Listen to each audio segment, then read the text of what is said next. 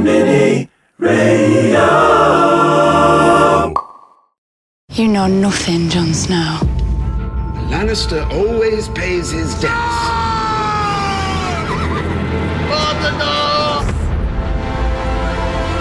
When you play the Game of Thrones, you win or you die. Des discussions au coin du feu, une scène de sexe inattendue, un nouveau chevalier. C'est l'épisode 2 de la saison 8 de Game of Thrones. Bonjour cher peuple de Westeros, je suis Marion Ité, rédactrice en chef de Binge, le site 100% série de Combini, et j'ai le plaisir de vous retrouver pour un nouveau numéro du Débrief de Fer, notre podcast dédié à l'inimitable Game of Thrones. Chaque semaine, on revient à chaud sur l'épisode de la saison 8 qui vient d'être diffusé sur OCS chez nous en France et sur HBO aux États-Unis. Puis on explore un grand thème qui a marqué la série avant de passer aux théories autour de la mythologie de Game of Thrones et au prono du trône de fer. Et pour débriefer l'épisode 2, donc de la saison 8, qui s'appelle A Knight of the Seven Kingdoms, un chevalier des sept couronnes, j'ai le plaisir de recevoir l'humoriste Boon Hae Min, aka Chinois Marrant aussi. Hello Boon, Salut Marion comment ça va Ça va très bien, surtout que tu as très bien prononcé mon nom. Euh, Non mais ça tu te moques ou pas Non, c'est bon Non, non, c'est très Magnifique. Euh, Est-ce que tu peux nous expliquer en deux mots ton rapport à Game of Thrones? Est-ce que tu es super accro? Est-ce que euh, c'était dès le début ou ça a été au milieu de, de la série? Ah, ça a été dès le début. Euh, moi, j'ai toujours regardé euh, les séries euh, en, en VO sur Canal Jimmy. C'est comme ça que j'ai appris à parler anglais en regardant Friends. Donc euh, Game of Thrones, j'y étais tout le temps. Et dès que la, la saison arrive, je suis déréglé. Euh, je me couche tous les jours à 7h du matin. euh, je, voilà. Ouais, t'es réglé sur Game of Thrones. Ouais, ouais. Non, mais c'est c'est un mois mort. C'est mes règles de l'année. C'est pendant un mois, je fais rien. Ok. Alors, à mes côtés également, Pascaline Potvin, chef de rubrique culture chez Grazia, qui a écrit nombre d'articles sur la série d'Heroic Fantasy hein, depuis ses débuts. Salut Pascaline. Salut Marion. Et euh, toi, quel est ton premier sentiment sur euh, cet épisode dont on va parler? Alors moi j'ai beaucoup aimé cet épisode, même si c'est un épisode où on pourrait euh, a priori penser qu'il se passe pas grand chose. Je le trouve très beau, très poétique, très mélancolique. J'aime bien cette espèce de tension qui monte. J'étais complètement dedans. Ouh, c'est, ça donne envie d'en parler en tout cas, comment tu présentes tout ça. Et enfin, last but not least, Lord Adrien Delage, le journaliste Binge et notre spécialiste des théories autour de la mythologie un peu folle hein, de Game of Thrones. Bonjour, bonjour, maître Adrien. Salut Marion. Un petit teasing toi aussi sur ce deuxième épisode? Euh, pas grand, pas grand chose à se mettre sous la dent sur les théories. J'ai quand même trouvé quelque chose, mais Ah. quand même un épisode marqué sous le signe de l'émotion, je dirais. Hmm. Alors il est temps de passer justement au débrief de cet épisode et je vous annonce que le thème que l'on va explorer cette semaine, ce sera celui de la place de la famille dans Game of Thrones. Alors vous allez vite comprendre hein, dès ce premier extrait en fait pourquoi j'ai choisi ce sujet. La première scène de cet épisode voit en effet donc Jamie euh, débarquer à Winterfell et faire face à la fois à la famille Targaryen donc euh, par rapport à Daenerys et aux Stark avec euh, donc Sansa et Bran qui donc qui font face à lui. Pour rappel, hein, il a tué le père de Daenerys et il est en partie responsable du massacre des Stark. Donc on a une, une bonne ambiance là en perspective. Alors voilà comment il se défend. You're right, we can't trust him. He attacked my father in the streets. He tried to destroy my house and my family, the same as he did yours. Do you want me to apologize? I won't. We were at war. Everything I did, I did for my house and my family. I'd do it all again. The things we do for love. Ce qu'on ne ferait pas par amour. Ces mots prononcés par Bran résonnent évidemment avec, euh, avec ceux de la saison 1. hein. Ce sont les mots que prononce euh, Jamie euh, avant de pousser le jeune Bran qui à l'époque, il me semble, a 10 ans dans la saison 1 de Game of Thrones du haut d'une tour parce qu'il l'avait surpris en plein ébat avec sa sœur Cersei. Alors, qu'est-ce que vous avez pensé de ce procès hyper rapide, improvisé? Est-ce qu'il sert à autre chose qu'à nous montrer l'évolution de Jamie? Alors moi je penserais, je vais passer partir sur complètement autre chose, mais je pense que surtout moi ce que j'ai retenu de ce procès, euh, on parlera de Jamie plus tard, mais c'est Jon Snow en fait qui ne sert à rien. Euh, C'est pas faux. Voilà, euh, j'ai trouvé ça assez saisissant parce qu'en fait, les vrais décisionnaires, ces deux femmes, euh, c'est Daenerys et c'est Sansa. C'est elles qui sont là, euh, posées, euh, droites dans leurs bottes, droites dans leur siège, en l'occurrence. D'ailleurs, big up au, look, look de Sansa. euh, Ah, elle est tellement moi, belle. c'est, Sansa. euh, Ah je, veux m'habiller comme ça tous les hivers. euh, si, doit- si l'hiver doit durer, je veux m'habiller comme ça. et euh, voilà, je trouve qu'elles sont très fortes. Et quand euh, Daenerys se tourne vers Jon Snow pour lui demander un peu quel est son avis, il est là genre, bah ok, il sait pas trop quoi dire d'autre. Et surtout la réaction de hum, la jeune... hum, Lyanna Mormont, euh, qui se lève. euh, déjà, lui avait dit, mais on, on ne sait plus vraiment qui vous êtes, quel est votre rôle. Et je trouve que là, euh, parce qu'on est quand même, on va pas se mentir, beaucoup sur des interrogations sur le genre et la place des femmes, particulièrement dans cette saison, je trouve que là encore, le, le fait qu'il soit possiblement le nouveau roi, mais complètement inexistant, dit beaucoup de choses. Donc c'est peut-être la petite direction à part le petit pas de côté par rapport au procès de Jamie, mais moi c'est vrai que c'est quand même ce que j'ai retenu. Oui, bah si Jon Snow il est aussi euh, extérieur à la chose, c'est parce qu'on nous rappelle aussi qui a les clés du pouvoir. C'est-à-dire qu'on voit encore que ça se fight, ça commence à s'effriter déjà encore une fois entre Daenerys et Sansa. Et puis d'un côté, bah, on a Jon qui dit rien, et puis on a Bran qui est toujours là en train de stalker les gens avec son regard chelou. Du coup, euh, est-ce que Jamie est vraiment au centre de la scène C'est ce que je me suis demandé après coup. tu vois. C'est comme si ce qui se jouait, c'était même presque plus en creux par rapport à ce que, au vrai procès de Jamie, en fait. Ce qui se joue autour de Jamie est intéressant parce qu'effectivement, on voit bien sûr que c'est un personnage qui, est- qui a changé. Et je crois que là, ça le pose complètement. Il n'a pas changé que de coupe de cheveux, il a vraiment évolué. Et là, ça le pose en tant que, voilà, maintenant, je, je prête allégeance au Stark et, euh, et j'existe par moi-même. Mais je trouve que c'est intéressant de voir tout ce qui se joue en creux autour de ce personnage. Et puis euh, c'est aussi euh, la, ju- juste la scène qui suit, la scène finale de, de- où euh, John euh, apprend que c'est l'oncle, euh, quoi, c'est c'est le neveu de Daenerys. Et donc peut-être qu'il est encore en train de. Ah oui, oui, pour de- défendre le- ouais, le- fait que- ouais, ouais, qu'il est peut-être encore estomaqué. Et, euh, et sinon, oui, ce que, ce que, j'aime bien sur ces, ces deux premiers épisodes là, c'est que ça, ça, il y a, il y a plein de phrases qu'on a déjà entendues, tu sais, sur, euh, sur toutes les, euh, en mode running. Et tu sais, tu fais, ah, ok, tout est en train de se lier en fait. Et Bran, euh, voilà. Ouais, la saison 1 répond vachement à la. Enfin, la Ouais. saison 8 répond vachement Enfin, à la, la saison 1. Ouais. Pas mal de fanservice. Mm. On y reviendra. Euh, un peu plus tard, on voit Jamie qui parle avec son frère Tyrion euh, de Cersei. Euh, il tente un peu de se faire passer pour la victime en lui disant que voilà, il a, il a suivi par amour et que lui aussi s'est fait avoir. et c'est pour ça qu'il est à Winterfell parce qu'il pensait vraiment que, que Cersei allait envoyer toutes ses armées pour aider tout le monde et aller tous ensemble contre les marcheurs blancs. Et en fait, non. Bref, il dit elle m'a elle m'a dupé, mais Tyrion lui répond elle ne t'a jamais dupé, tu savais exactement qui elle était et tu l'as aimée malgré tout. Euh, pour revenir sur le thème de la famille, c'est un peu comme si euh, on n'avait pas d'autre choix que d'aimer sa famille plus que tout, même quand elle vous fait courir à votre propre perte, un peu dans Game of Thrones. Bah, moi, je trouve que c'est très symptomatique si on repart un petit peu, euh, si, on, si on prend toute l'épopée de Game of Thrones. Moi, j'ai l'impression que les personnages qui sont euh, maudits et qui vont forcément à leur perte et qui courent à leur perte et qui meurent sont précisément ceux qui sont restés fidèles à la famille. En fait, pour survivre dans Game of Thrones, il faut non seulement savoir se battre et faire plein de choses, mais il faut aussi savoir s'éloigner de sa famille. Et je pense que c'est ce que lui dit, c'est ce qui se joue là entre Tyrion et Jamie. C'est oui, tu savais. Et en fait, Jamie était un personnage plutôt négatif, plutôt euh, horrible et, et cruel et tout ce qu'on veut. Et en fait, c'est plus il s'est éloigné de sa famille et plus il est devenu un personnage positif. Je pense que c'est un schéma qu'on voit dans plein d'autres personnages. On le verra peut-être par la suite. Mais voilà, c'est ce qui sort en tout cas de cette discussion entre les deux frères. On a aussi la position inverse, c'est-à-dire que par exemple les stars qui euh, au début de la série sont complètement éparpillés partout, et à la fin on se retrouve dans les dernières saisons où il y a Sansa qui nous raconte, euh, Sansa Arya qui nous raconte que euh, le loup solitaire meurt et la meute survit. Donc euh, il y a aussi ces- cette idée que les Stark retrouvent leur union et deviennent plus forts comme ça.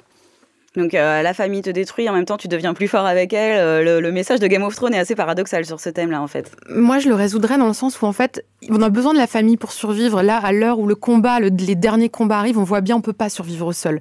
Pour, pour survivre, il faut être entouré et donc entouré de sa famille. Mais pas forcément de la famille d'où l'on vient, c'est de la famille qu'on se choisit. Je pense que le- la résolution de l'équation, elle est là. Oui, c'est vrai que j'ai l'impression que pour survivre, il faut s'émanciper en fait. Et à chaque fois que tu, tu sors du, du carcan de, de ta famille, ben, c'est là que tu deviens un personnage. Il y a un autre, euh, un autre dialogue que dit Jamie euh, qui m'a marqué, moi, dans cette scène encore. Euh, tout ce que j'ai fait, je l'ai fait pour ma famille. Il dit ça, donc, dans l'extrait. Et c'est pas le seul à prononcer cette phrase durant les huit saisons de Game of Thrones. Moi, je me dis qu'elle a bon dos quand même aussi, la famille. Est-ce que c'est pas un peu l'excuse pour les pires comportements, pour justifier les pires comportements dans la série? Je le fais pour la famille. on dirait... Non, mais ouais, non, parce qu'on on dirait une phrase de banlieue, tu vois. C'est que la famille. Ouais, franchement, je le fais pour la famille. Ah, c'est la mif, ouais. Ouais, donc euh, au final, euh, c'est enfin pour justifier des fois la soif de pouvoir, euh, pour euh, justifier des, enfin des, des- les bas instincts, la violence, etc. On voilà, euh, ouais, même Walder Frey en fait pour euh, justifier le Red Wedding, il dit à Kathleen Stark vous avez toujours piétiné ma famille, donc c'est pour ça euh, qu'il décide de massacrer tout le monde en fait. Oui, puis c'est le vieil ordre, je pense. quoi. C'est justement ça aussi. Winter is coming, euh, c'est négatif, mais c'est aussi peut-être une façon de dire ah bah, maintenant, il faut passer à autre chose. Quoi. On s'est tous basés sur nos clans, sur nos familles. Ça nous a quand même fait euh, des, des- des personnages euh, souvent un peu dégénérés, euh, très cruels, euh, horribles. Bah, il serait temps de passer à autre chose, quoi. Alors, on va passer à une autre scène forte de cet épisode. C'est entre Sansa et Daenerys. La mère des dragons a bien compris, euh, et nous aussi, hein, dans l'épisode précédent, que Sansa ne l'appréciait guère. Elle va tenter euh, de remédier à cela, et c'est pas gagné. What about the North? It was taken from us. And we took it back, and we said we'd never bow to anyone else again. What about the North? Dans cette scène, donc on a euh, on a Daenerys euh, et Sansa qui discutent. Euh, donc Daenerys qui essaie de convaincre Sansa que euh, euh, elle aime sincèrement John et que voilà elle veut pas de mal aux Stark. Et on finit. donc on a cette petite discussion sur les gars, les mecs, ouais machin, deal, faut qu'on s'aime toutes les deux parce qu'on est bientôt ça. Et mais on finit sur un petit retour ino- inopiné de Sansa dans le game hein, quand même. J'ai envie de faire une blague en disant qu'elle perd pas le nord en demandant. oui, elle était facile, mais bon, Non, elle marche. en demandant à Daenerys comment ça se passe, donc après qu'elles aient vécu le roi de la nuit. Euh, Qu'est-ce que vous pensez de cette, euh, de cette rivalité? On est sur une prémisse de, guerre là, vraiment, hein, entre les deux? Alors là, euh, moi j'avoue, je je vais afficher mon, mon Team Sansa. Voilà, moi je suis Team Sansa. En fait, oui, on pourrait considérer effectivement c'est un ressort un peu facile, arriver à la huitième saison, nous mettre une rivalité féminine, genre. Hop, euh, limite le combat, le combat dans la boue, quoi. Mais il y a quelque chose que je trouve intéressant dans, le, dans leur, euh, dans leur euh, rivalité, c'est que Daenerys, elle arrive toujours un peu à force de vouloir que tout le monde plie le genou devant tout le monde, sans condition. C'est genre, vous êtes là, vous pliez le genou, ça va, deux minutes, on peut aussi faire ce qu'on veut. Et j'aime assez, en fait, cette façon qu'a Sansa de revendiquer son indépendance. Genre, ok, meuf, on peut s'allier, t'es reine, mais on peut trouver des compromis. Il y a une troisième voie à trouver. C'est pas genre, on est tous indépendants et on se met tous sur la gueule. C'est pas non plus, t'es la reine de tout le monde et on doit tous plier le genou. Tu peux être la reine et euh, je peux être aussi la reine, en fait, quoi. Moi, je sais pas, j'aime bien cette idée, en fait. Hmm. Donc j'espère, je sais pas si elle aboutira sur un gros fight. Euh, j'espère que Daenerys se rendra compte que oui, c'est peut-être une troisième voie est possible, mais j'en suis pas sûre. Et vous les garçons, vous êtes plutôt team euh, Sansa ou team Daenerys ou team les deux ensemble Bah, Euh, moi, moi, j'ai toujours été Team Daenerys, mais euh, c'est vrai que Sansa, l'évolution du personnage euh, ah, bah, depuis Ramsay, euh, elle est folle. Et surtout dans cette scène-là où euh, bah, voilà, ouais, elle joue vraiment, vraiment bien. quoi. Il y, a, il y a toutes les nuances dans les yeux, dans, les, dans la posture. Ouais. Mais alors, je vais me faire un peu le troll. Si tu es fan de Daenerys, euh, il y a beaucoup de, de- enfin, sur Twitter, etc. Je vais me faire le relais euh, euh, des Antilles un peu. Elle devient un peu chiante quand même, non, Ah, Daenerys ah dans oui, cette ah saison? oui, oui, ah oui, non, elle devient hyper chiante. Elle, Ouais. devrait- elle devient vraiment hyper chiante. Mais, euh, mais c'est pas grave. Mais t'as quand même envie de la voir arriver sur le trône de fer. Non, je, moi, on parlera théorie après, mais je pense Oui. qu'il va y avoir un gros, gros truc à la fin. Et toi, Adrien? Mais je pense que Daenerys, surtout, en fait, depuis qu'elle a mis pied à Westeros, elle est troublée. Parce que ça se passe pas du tout comme elle avait prévu. C'est-à-dire que depuis sa naissance, euh, elle est convaincue, et après qu'elle ait, qu'elle ait tué son. Enfin, que les Dothraki aient tué son frère, elle est convaincue qu'elle va réussir à unifier les sept couronnes et enfin régner. Il y aura un bon roi euh, à la tête. Et là, tout ce qui se passe, eh ben, c'est le contraire. C'est-à-dire qu'après, elle va apprendre euh, par rapport à John. sur ses origines. Et là, Sansa lui dit quand même oui, mais tu sais, en fait, le Nord, on a toujours voulu être indépendant. Donc euh, l'idée de tout lier, les, de lier les, les, les sept royaumes, ça va pas être possible, ma grande. Oui, en tout cas, il va falloir qu'elle fasse des compromis et qu'elle euh, mette de l'eau dans son vin. Mm. Et euh, sur ces entrefaites, on voit aussi débarquer juste après cette scène euh, Theon Greyjoy. Alors lui, euh, il fut Oh. l'un des premiers à trahir les Stark euh, pour sa famille de sang. Et là, il cherche la rédemption en venant se battre euh, cette fois euh, aux côtés des Stark. Euh, ça, c'est un personnage pour qui le concept de famille a été pour le moins douloureux. Euh, lui, il représente un peu justement. euh, Enfin, je trouve que c'est un personnage super intéressant. Il représente ce choix impossible à faire entre euh, famille de sang, famille qu'on choisit. Mm. Ouais, mais Même fa- fa- famille adoptive, même. Ouais. Voilà, donc. euh, Bah, ouais. C'était bizarre parce que lui, c'était un peu forcé. euh, Ouais, il ouais, était ça. prisonnier au début. Ouais, ouais. Ouais, mais au final, on a l'impression qu'il a fait son choix parce qu'il retourne vers les Stark les défendre. Oui. Donc, euh, pour moi, au final, euh, c'est-à-dire que hum, eh ben, la, la famille adoptive de, de Sion, elle, a, elle euh, prédomine sur sa famille euh, de sang, quoi. Ah, tu penses? Ben, c'est euh, l'impression que j'en ai en tout cas. Parce que quand même, il va juste avant ça, dans l'épisode d'avant, il va délivrer sa sœur de sang, euh, Yara, euh, et faire en sorte qu'elle euh, puisse retourner sur les îles de fer, reprendre le pouvoir là-bas quand même. Oui, mais il s'est condamné à mort. Enfin, moi, je trouve qu'il rejoint Ah, les, Stark en, en sachant qu'il est peut-être condamné à mort et pourtant il préfère donner sa vie pour eux que peut-être pour récupérer les îles de frères avec euh, Yara. Alors après, peut-être aussi qu'il pense que sa vie ne mérite plus d'être vécue, nous aussi. C'est Ah, un donc, non, personnage mais oui, oui. tragique. euh, oui. je pense qu'il y, a- il y a un peu de ça aussi. Quoi. Euh, Moi, je, je suis d'accord sur ce fait de. Il va vers la famille qui s'est choisie. Après, on en parlera peut-être après, mais je pense qu'aussi, quand on choisit de conserver les liens avec sa propre famille, on devient un personnage posi- positif. Quand on reste dans sa propre famille, mais qu'on se crée sa propre place, qu'on ne reste pas assigné à la place que nous a donnée cette famille. Et Tion Greyjoy, en fait, il aurait pu être. Enfin plein de choses au sein des Greyjoy qu'il a choisi de pas être, choisi ou pas choisi d'ailleurs. Hein, il a tenté de l'être à un moment donné. Il a tenté, ça n'a pas marché. Mais je pense qu'en fait lui aussi il fait son cheminement, il choisit. Et euh, je, on parlera aussi de théorie. Je ne sais pas s'il a une grosse durée de vie euh, non, je dans, pense ce qui lui reste. Là, je pense que. Moi, je trouve quand même que. Enfin, c'est mon opinion. Mais je trouve que la saison 8 aussi, pour l'instant, elle a quand même des ressorts aussi très. On sent les choses arriver parfois un peu facilement. Le côté personnage qui va se sacrifier. Bon, voilà. Moi, je trouve ça assez prévisible aussi. C'est un peu le, le, le, côté blockbuster euh, qui est devenu Game of Thrones mm. depuis la saison 5. Euh, ça devient. Ouais, euh, oui, mais après, il faut, il faut aussi dire qu'on on, on a 7 ans de, de, théorie dans nos têtes. Et donc, du coup, oui, quoi. Là, juste une info et plaque, on part sur notre théorie qu'on a déjà mis en place. Quoi. on a été formaté. Alors peut-être on sera surpris, hein, je ne sais pas. Et je voulais juste rajouter par rapport à cette scène, moi je voulais, ben, tout à l'heure je parlais d'émotion et je voulais juste souligner, mais je trouve que Sophie Turner et Afia Allen qui ont très peu de dialogue dans cette scène sont incroyables. moi j'ai tiré ma petite larmichette quoi. Moi aussi j'ai trouvé hyper émouvant, surtout que je m'attendais pas à, ça en fait, pas, pas à ce que l'émotion vienne autant de ces deux personnages quoi. je les trouve euh, super. On commence à les shipper un peu ou pas du coup ah. C'est ça, les deux victimes de bourreaux. Euh, il y, a trop de chips là, c'est plus possible. c'est vrai que ça chie pour tous les sens dans ah cet épisode. Et puis euh, la, la, la, tension était au max juste, euh, juste avant avec euh, le, le, Nord, quoi. Ouais, c'était le Nord. Ouais, c'était la bataille pour le Nord qui. Alors, la dernière demi-heure de l'épisode, elle est consacrée au calme avant la tempête, vraiment. Là, c'est la dernière nuit avant la grande bataille, avant l'attaque des marcheurs blancs sur euh, Winterfell. Naturellement, on voit donc des petits groupes qui se forment euh, par affinité. Et ça commence par, encore une fois, Jamie et Tyrion, encore eux, donc, qui parlent de leur père, on s'en souvient, le terrible Tywin Lannister. I wish father were here. I would love to see the look on his face when he realizes his two sons are about to die defending Winterfell. That would be something to see. Alors on rappelle que Tywin, il est mort euh, dans l'épisode 9 de la saison 4, tué par Tyrion. Et donc cette figure paternelle assez monstrueuse, qui était lui obsédé par l'héritage des Lannister, plane encore au-dessus de la tête des deux frères, hein, euh, quelques années plus tard quand même.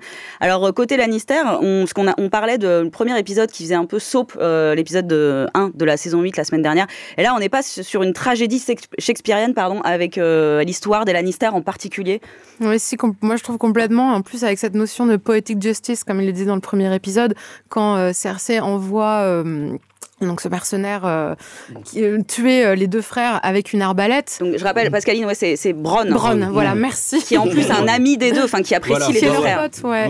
Et le fait qu'elle choisisse, elle lui dit, enfin il faut qu'il aille les tuer avec une arbalète qui est précisément l'arme avec laquelle Tyrion a tué son père. On est complètement dans la tragédie, pardon, dans la de la. c'est dur à dire. c'est dur à dire de la tragédie shakespearienne, voilà. Alors on avait commencé à en parler un peu, mais du coup oui. Euh, Game of Thrones et Shakespeare, je trouve, se posent la même question. Peut-on survivre à sa famille? Alors, on connaît la réponse de Shakespeare. Hein. En général, c'est non. Est-ce que vous pensez que euh, les Lannister, euh, Jamie ou Tyrion vont survivre à leur famille dans Game of Thrones? Alors moi je ne vais pas trop me prononcer parce Adrien que ça fait partie de ma théorie de tout à l'heure. Ok Adrien, Boone, as-tu Boone, as-tu un avis là-dessus? L'avenir des Lannister Moi je pense que l'avenir des Lannister c'est Tyrion. Je pense que Cersei et Jamie vont y passer. Et lui, c'est quand même le parricide. Hein. C'est celui qui a tué son, son, père et à qui on reproche aussi Tywin et Cersei d'avoir euh, tué, soi-disant, hein, évidemment, on va prendre avec des guillemets, mais la mère qui est morte en couche. Euh, et son père euh, qui est mort sur le trône, d'ailleurs. Mm. Toujours là, l'humour noir de, Game of Thrones. Moi, j'ai un petit espoir quand même pour Tyrion. Je sais pas si on en parlera pour les théories, mais quand même, y a, enfin, on n'a pas de suite dans cette, de cette scène où il vient voir Bran et lui dit Raconte-moi ta life, raconte-moi ta vie. Et ça, ça part. Après, on n'a plus de. Sachant que Bran est censé être la mémoire euh, de. Bon, je sais pas, est-ce que ça nous donne une indication sur la. Je pense qu'il y a, un truc avec Tyrion. Je, trouve que par moment, dans cette, euh, dans cette euh, saison et comme la saison dernière, il a le regard très très noir. Et en fait, on ne sait pas d'où ça vient, pourquoi. Enfin, il y a un truc qui a l'air de bouillir chez lui. Et je sais pas si ça va pas exploser quand même à un moment bah, Il y avait l'histoire de la jalousie. je ne sais plus si, si, si c'est encore le cas. D'ailleurs, s'il s'il était vraiment jaloux de la relation naissante entre John et Daenerys, ça, ça n'a pas été non plus hmm. exploité par les scénaristes pour le moment. Et il euh, y, a, y, a, y, a, aussi un moment où ça a été coupé, euh, quoi, coupé. Euh, quand il discute avec Cersei, c'est un long moment. Et donc, lui, il a peut-être aussi manigancé un plan ou pensé à un truc sur la, pas la fin de la conversation. Ouais, et qu'on ne sait pas vraiment ce que ce qui s'est dit, quoi. Bon, on verra dans les prochains épisodes. Euh, il y a un côté, euh, euh, il y a un côté en fait nuit après après cette nuit le déluge. et on, voit finalement un groupe se former. Donc comme je disais tout à l'heure, hein, Jamie, Tyrion se retrouvent autour d'un feu avec finalement Ser Davos, Tormund, Podrick et Brienne. Alors euh, là, on a un petit moment euh, de comique euh, relief, on va dire, de soulagement comique. hein. Il y a Tormund qui nous raconte, euh, bon, qui est toujours très dragueur, très Ah, lourd dragueur, très lourd. malaisant Ouais, avec Brienne. C'est tellement le MeToo. C'est le Weinstein du, du Nord. Et euh, ouais, lui, il nous raconte aussi une origin story assez malaisante. euh, hein. Alors là, oui, je, je vous laisse là. Moi, j'étais là, Ah ouais. mais j'entends vraiment ce que j'entends. C'est Eh ben, sur, sur, Son histoire d'ogre, ouais. ouais. Alors donc Tormund explique qu'à 10 ans, il s'est battu contre un géant, il l'a tué, puis s'est introduit dans la chambre de sa femme. La géante a alors pris le jeune Tormund pour son fils et l'a allaité pendant trois mois. D'où son nom, mais je crois qu'il le redit euh, Giant's Bend, qui veut dire le tueur d'ogre ou quelque chose comme ça. Mais euh, moi, j'ai lu surtout que les lecteurs euh, des romans de George R. R. Martin, ils étaient extrêmement déçus du traitement du personnage de Tormund, qui est devenu un comic relief euh, dans la série, parce que normalement, c'est un mec sans foi ni loi, quoi. C'est un tueur, vraiment, euh, pur et dur, et il fait pas de vanne, quoi. Ah ouais. Ouais, mais on aime bien qu'il fasse des vannes Tormund quand même, oui, non mais alors après, est-ce que c'est vraiment des vannes Ou est-ce qu'il est juste euh, lourdingue de ouf et, euh, Ouais. Bah en fait, alors dans ce cas-là, ce qui est gênant, c'est que le mec est en train de devenir un mème sur Twitter quand même, hein. Parce que euh, tout le monde, enfin tout le monde a envie de voir une espèce de spin-off sur Tormund, euh, Mm. limite, euh, enfin des, des- des épisodes à côté qui racontent toutes les histoires incroyables qu'il a vécues au-delà du mur. Vous avez envie de voir ça ou pas trop en fait? Non, plutôt un spin-off sur Brienne? Ouais, je suis d'accord. Ouais. Boone aussi. Oui, mais c'est vrai que euh, euh, et on- on- on- quand je, je reviens au tout début du podcast, Ouais. où euh, on, on parle pas de, bah, de l'intervention de Brienne, qui est hyper timide et qui pour la première fois de sa vie prend la parole devant devant autant de gens. Mm. Et puis euh, bah ouais, et puis c'est encore un parallèle avec euh, la, la scène où Jamie euh, la sauve euh, dans la fosse des, des ours. De Ouais, une scène incroyable. Ouais, Ouais, de- ouais. je, sais- je sais plus quelle saison c'était, saison 3 ou Saison saison 4, 3 ou Ouais. 4, ouais, par là. Ouais, voilà quoi. Donc où Jamie saute parmi euh, où il risque sa vie et elle, elle Mm. fait pareil quoi. Elle saute dans. C'est beau, on va y revenir, hein, vous inquiétez Ouais. pas, hein, sur la relation de Jamie Brienne. Ah oui. on va-. On sortir les mouchoirs. hein. bon, en- en- avant de revenir sur la relation euh, Jamie Brienne, euh, on va aller voir Arya qui s'emmerde un peu pendant ce temps-là. Donc elle fait le tour du château. euh, Ouais. euh, elle va voir son pote le limier. euh, elle finit par se dire que vu que c'est la fin du monde, ce serait peut-être cool euh, de savoir ce que ça fait euh, de- d'avoir des relations sexuelles avec quelqu'un. Et puis comme il y avait Gendry euh, qu'elle aimait bien, et ben voilà, elle lui saute dessus. Euh, voilà ce que ça donne. We're probably going to die soon. I ought to know what it's like before that happens.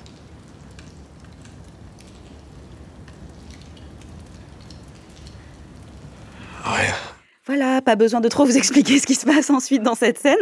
Alors, beaucoup de gens sur les internets euh, ont été euh, assez choqués de voir la petite Aria découvrir les délices de la sexualité. Euh, Est-ce que c'est votre cas ou alors je pense pas, Pascaline, que ce Ah non, pas cas. du tout. Elle a, je crois qu'elle est censée, le personnage est censé avoir 18 ans, Absolument. euh, quelque chose comme ça. ben, mais bien sûr, c'est totalement de son âge et, euh, et encore heureux. Il y a un côté, c'est vrai, elle a encore mélo, un peu fantasme adolescent, mais que ferais-tu euh, si demain était la fin du monde? Eh ben, euh, bien sûr, euh, j'irais faire l'amour. Et mais au-delà de ce côté un peu attendu et tout, moi, je trouve ça déjà normal pour une, donc une, une jeune femme de 18 ans. Et surtout, ça la réhumanise. Enfin, cette pauvre Aria, quand même, elle paye tout ce qu'elle peut depuis, depuis qu'elle a 10 ans. Ce n'est que meurtre, mort, sortilège, enfer total. Bon, bah, un peu d'humanité, un peu de, un peu de chaleur humaine. Oui, et puis comme disait Pascaline par rapport à l'âge euh, d'Aria, c'est qu'il y a des comptes HBO, je pense euh, notamment HBO UK, qui ont dû, après les, après les polémiques, qui ont dû se justifier en disant non, vous savez, le personnage d'Aria, il a bien 18 ans, elle est majeure, elle sait. Et deuxième chose, c'est que je trouve que moi, en fait, ça va très bien avec le personnage d'Aria, c'est-à-dire que c'est un personnage qui, en fait, qui impose ses, propres- ses propres règles et qui n'a pas peur. Et puis, ben, si elle a envie de coucher avec Gendry, eh ben, elle le fait, c'est son choix. Et puis, euh, Oui, elle fonce. hein. exactement. Dans les signes astrologiques, euh, Aria est bélier. Je, je- je le sais, on a fait un papier il y a pas longtemps sur Binge.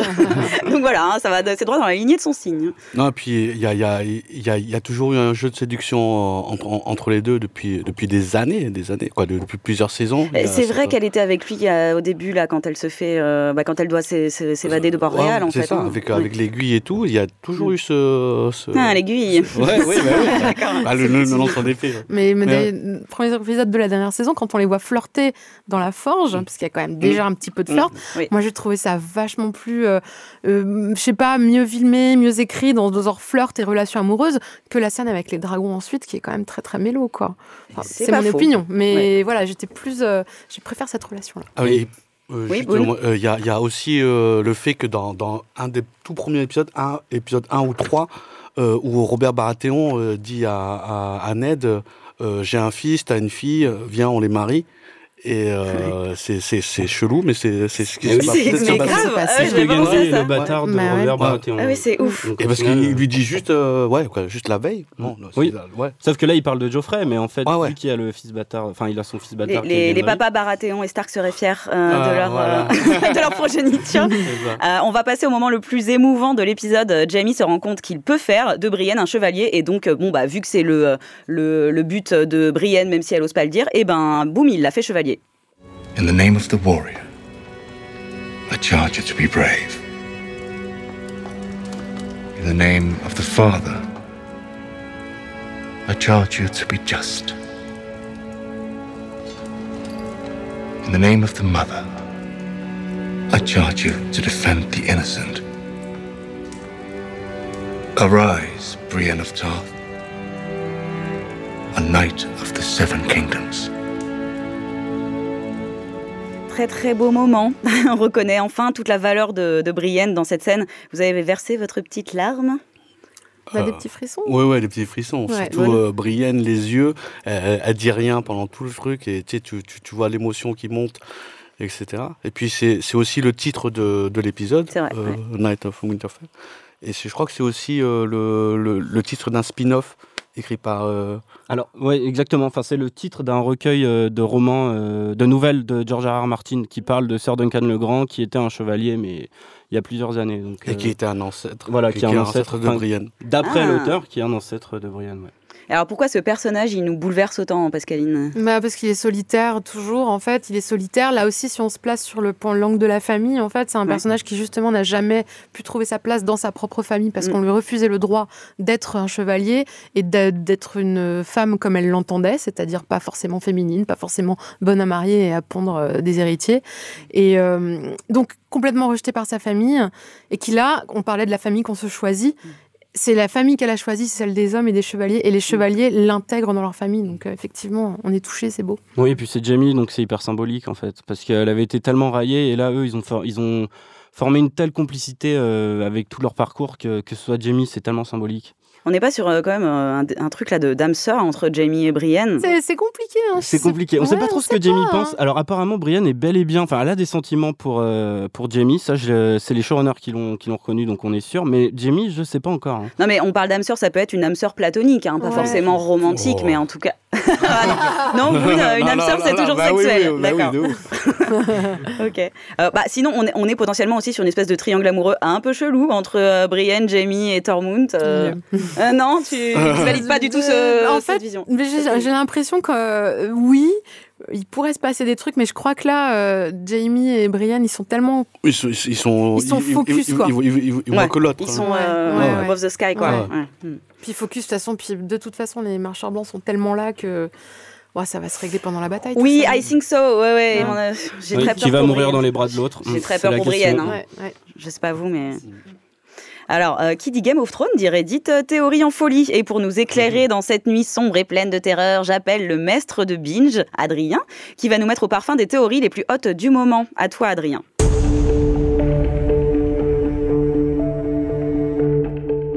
Alors, aujourd'hui, j'ouvre mon livre de maître au chapitre hymnes et mélodies des sept couronnes pour vous parler de Jenny. Euh, petit tour de table rapide pour voir ceux qui ont été le plus attentifs. Qui est Jenny? Euh, aucune idée. Alors, Jenny, c'est en fait la femme dont parle la chanson très mélancolique de Ah. Gendry. Ah, la de ouais. Voilà, par. Euh, et un passage qui paraît bien anecdotique, mais en réalité qui pourrait nous en dire beaucoup sur le destin de John et Daenerys. On écoute un petit extrait. High in the halls of the kings who are gone, Jenny would dance with her ghosts. The ones she had lost, and the ones she had found, and the ones who had loved her the most. Alors Marion me disait en off qu'il chante bien parce que c'est bien Daniel Portman, donc l'interprète de, de, de Podrick qui chante d'ailleurs. Ah, intéressant. Et alors là, attention, je vais vous demander de vous concentrer parce qu'on va parler généalogie targaryenne et Dieu sait combien c'est compliqué. Alors, Jenny, la fameuse Jenny de, qui s'appelle Jenny's Song, la chanson de Jenny, c'est Jenny de Villepierre ou Jenny of Oldstone euh, en anglais. C'est un personnage qui a bien et bien existé euh, dans la mythologie de George R. R. Martin.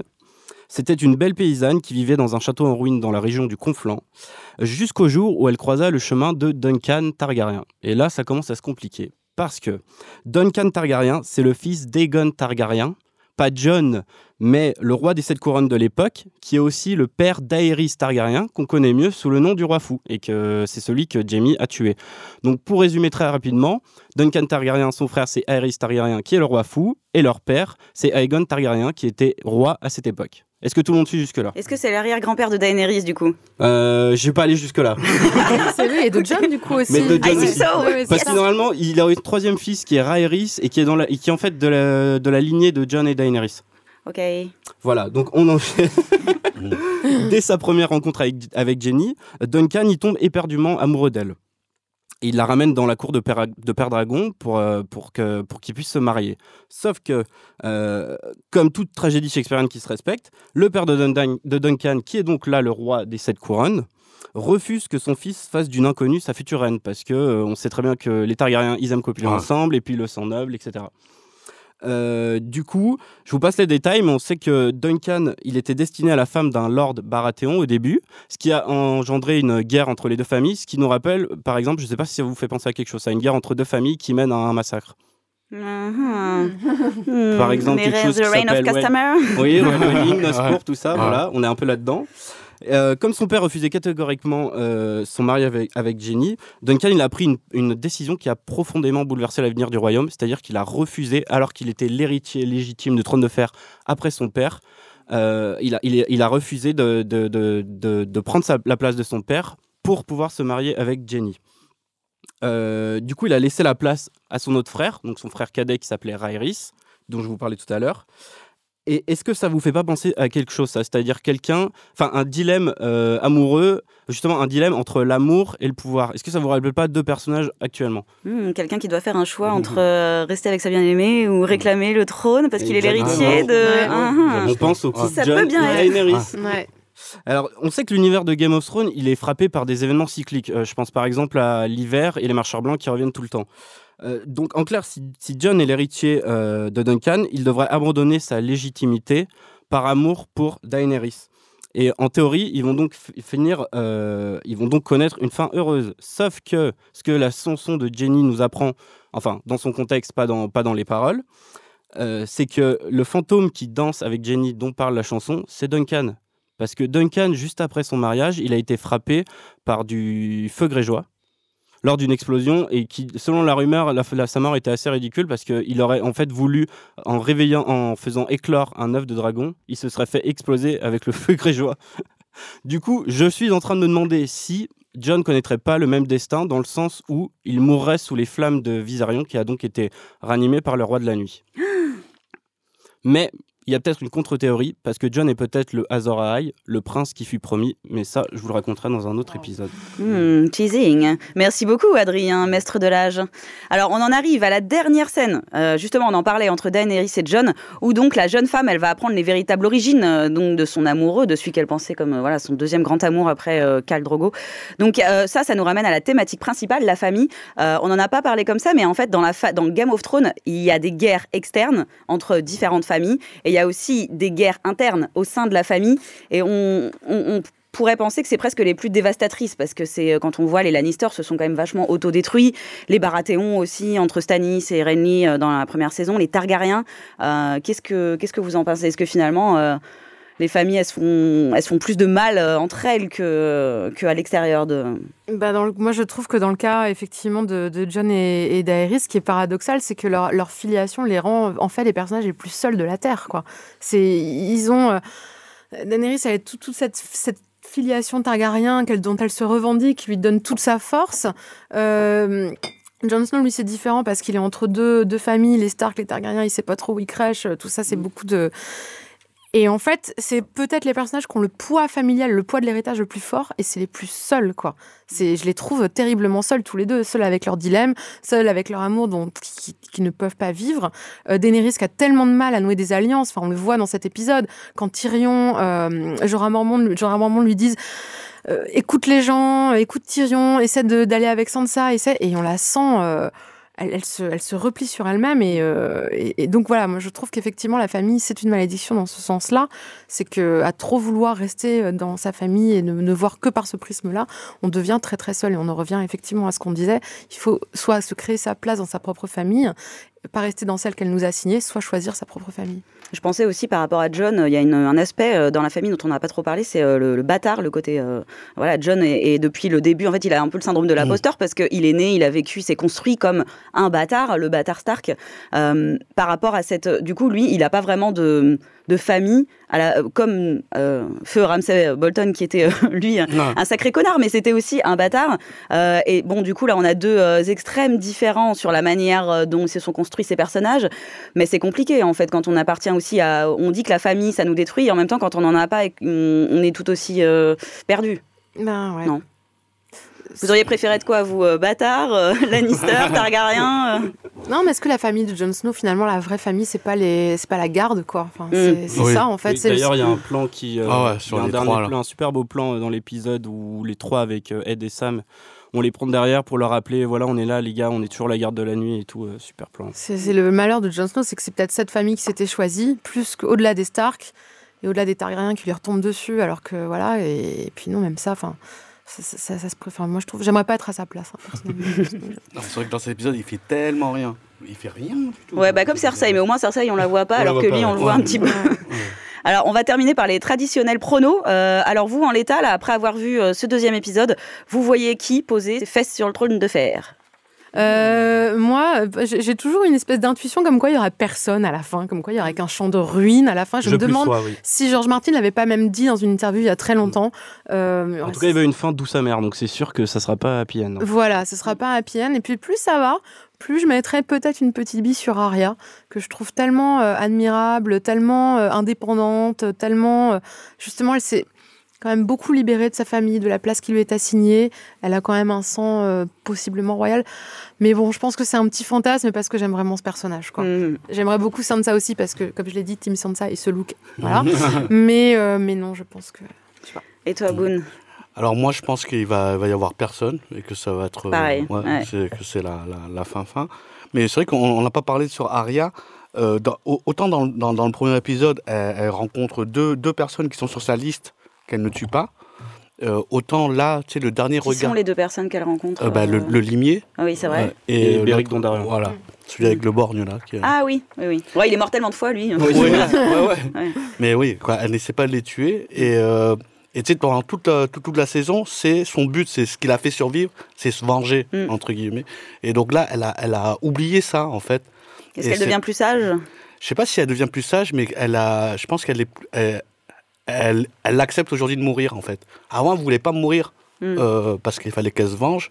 Et euh, quoi, moi, c'est ce que j'ai lu dans le dernier regard après qu'elle est ken avec. euh, C'était ça. Oui, notre ami Gendry. Ouais, ouais. Ah, ce regard-là, ça a été un peu tourné en dérision du genre Ah, bah en fait, c'est que ça de faire l'amour. En fait, bah, Ouais, ok. c'est ça. on, on peut penser ça. Soit, soit elle a été déçue, soit c'est euh, non, c'est c'est bon. J'accepte de mourir en fait maintenant, et je sais que je vais mourir. Et ça la libère, du coup. Moi, j'aimerais bien voir sur le trône de fer, euh, je sais pas, Daenerys avec, euh, avec Sansa en euh, End of the Queen et euh, avec euh, Brienne euh, à la tête de la garde, ro- de la garde royale. Et euh, Ar- Arya serait aussi là, hein, mais elle, elle se baladerait parce que pour moi, c'est une louve indomptable, Arya. Tu peux pas lui dire, vas-y, fais ça. Donc, euh, on- on- elle se baladerait comme ça à Port-Royal et elle tuerait qui elle veut. Voilà. Euh, une belle fin. Alors, alors moi, vu, Ouais. vu qu'il y a Adrien là, qui connaît. Attends, t'as- pas donné déjà. euh, Non, c'est vrai. Mais euh, parce que. T'étais plutôt temps- team, euh, il y aura Ouais, personne sur le trône de fer. de- mais si t'as une autre idée, vas-y, Adrien. Non, j'ai pas changé et encore moins parce qu'il y a un dialogue qui m'a encore conforté dans cette idée. C'est euh, le dialogue entre Jamie et Bran quand ils sont euh, sous le Baral, qui est l'arbre euh, ancestral de la famille Mm. Stark. Où Bran lui dit quand même. Est-ce qu'il y euh, aura un- Est-ce qu'il y aura un mais est-ce qu'il y aura un après Ouais, tout à fait. Donc pour moi, c'est fin du trône de fer. Ok, et bon, ça nous prévoit de beaux épisodes, euh, la fin du monde, très bien. Euh, on pourrait continuer à vous parler de Game of Thrones et de ses familles maudites euh, tout l'hiver, mais toutes les bonnes choses ont une fin. Un grand merci à l'humoriste Boone Aimin d'avoir fait le déplacement. Oui. Putain, pendant une heure, t'as dit bien mon nom. Et là, je me suis foirée. Et Tu merde. t'es auto-croche pâté. Sorry. Ah, You're welcome. Euh, Est-ce qu'on peut aller te voir dans une salle parisienne? Qu'est-ce Euh, que non, tu- pas Quels sont tes projets en Pas ce moment? D'accord. Je suis en train d'écrire le, le nouveau spectacle. Ok, super. Euh, je remercie aussi chaleureusement Pascaline Potvin, chef de rubrique culture chez Gradia. Mais merci à toi. On peut écouter tes, euh, écouter tes articles. Non, non, on peut, on peut- non, ça on peut pas le faire en fait. Pour, euh, non, non, on peut lire Grazia euh, toutes les semaines, euh, tous les vendredis. Dans les bons kiosques. Voilà, dans les bons kiosques. On peut aussi lire. On a fait effectivement un spécial série il y a euh, Oui. deux semaines dont on peut lire, euh, qu'on peut lire en, en ligne, parce que tous les articles sont publiés sur le site une fois qu'ils sont parus en kiosque. Donc voilà, en kiosque, en papier, en ligne, vous avez tout. Ok, et ben euh, on va faire ça. Et merci à Mestre Delage, euh, fidèle au poste, qui euh, nous apprend toujours euh, plein de choses également sur le site de Binge. Mais je vous en prie, on se revoit dans les tréfonds de Reddit notamment. Ok, rendez-vous est pris, Adrien. Euh, Alors moi, je- moi, moi, j'ai juste une question. Est-ce que vous pensez qu'en fait, Martine, depuis 20 piges, il prépare juste un truc, une ode à l'écologie, en disant qu'en fait, les, les- humains, on va disparaître et la nature va reprendre ses droits? Bah, il y a eu cette théorie qui a été euh, confortée par euh, notamment Liam Cunningham, l'interprète de Davos, Mhm. qui disait que les marcheurs blancs sont quelque part euh, la métaphore du réchauffement climatique qui arrive en fait, et du coup qui va apporter avec lui la destruction. Mais bon, après, ça- Martin, quand même, il, il, enfin, il, il profite des choses aussi, parce qu'à l'élection de Trump, il a dit ah bah non, en fait, le roi de la nuit, c'est Trump qui arrive pour marcher sur Westeros. Donc, ouais, euh, Il sort sur l'actualité. Exactement, ouais. Oui, je pense que les, les marcheurs blancs, en fait, on peut les adapter à toutes les époques. Moi, c'est marrant parce que ce matin, je relisais la bio de George Martin et j'ai appris, je savais pas qu'il avait été objecteur de conscience pendant la guerre du Vietnam. On peut se dire aussi, voilà, c'est quelqu'un qui est pacifiste, donc de fait. Et bon, donc à l'époque, quand il était jeune, il avait la guerre en horreur. Donc les marcheurs blancs, c'est la guerre, c'est le réchauffement climatique, Mm. c'est Trump, c'est les, les- c'est toute l'horreur. en C'est le fait. mal. C'est le mal. Oui. Euh, et donc pour finir, cet épisode et les prochains est disponible sur toutes les plateformes audio des internets, euh, Deezer, iTunes, Spotify. Et la semaine prochaine, on sera plus que jamais sur le pont Levis, hihi, euh, pour décrypter ce qui s'annonce comme la plus grande bataille filmée de l'histoire des séries et du cinéma. Oui, rien que ça. Alors plus que jamais, Valar Radio.